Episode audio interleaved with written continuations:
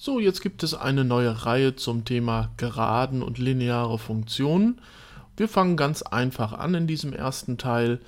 Wir sagen, wir schauen uns mal an, f von x gleich c oder irgendein anderer Buchstabe, vielleicht wollt ihr lieber b hören, dann halt f von x gleich b. Jedenfalls geht es um eine einfache Zahl, die von x gar nicht mehr abhängt. Und äh, dazu schauen wir dann uns folgendes Koordinatensystem einmal an. Hier sehen wir drei verschiedene Beispiele. In schwarz haben wir f von x gleich 1, in rot g von x gleich 2 und h von x gleich 3. Wir sehen hier einfach, dass äh, die Funktion horizontal verläuft. Sie ist waagerecht. Ähm, weil x gar nicht vorkommt, ist es völlig egal, welche Zahl man einsetzt, ob minus 4, minus 3, minus 2, minus 1 oder irgendwelche positiven Werte.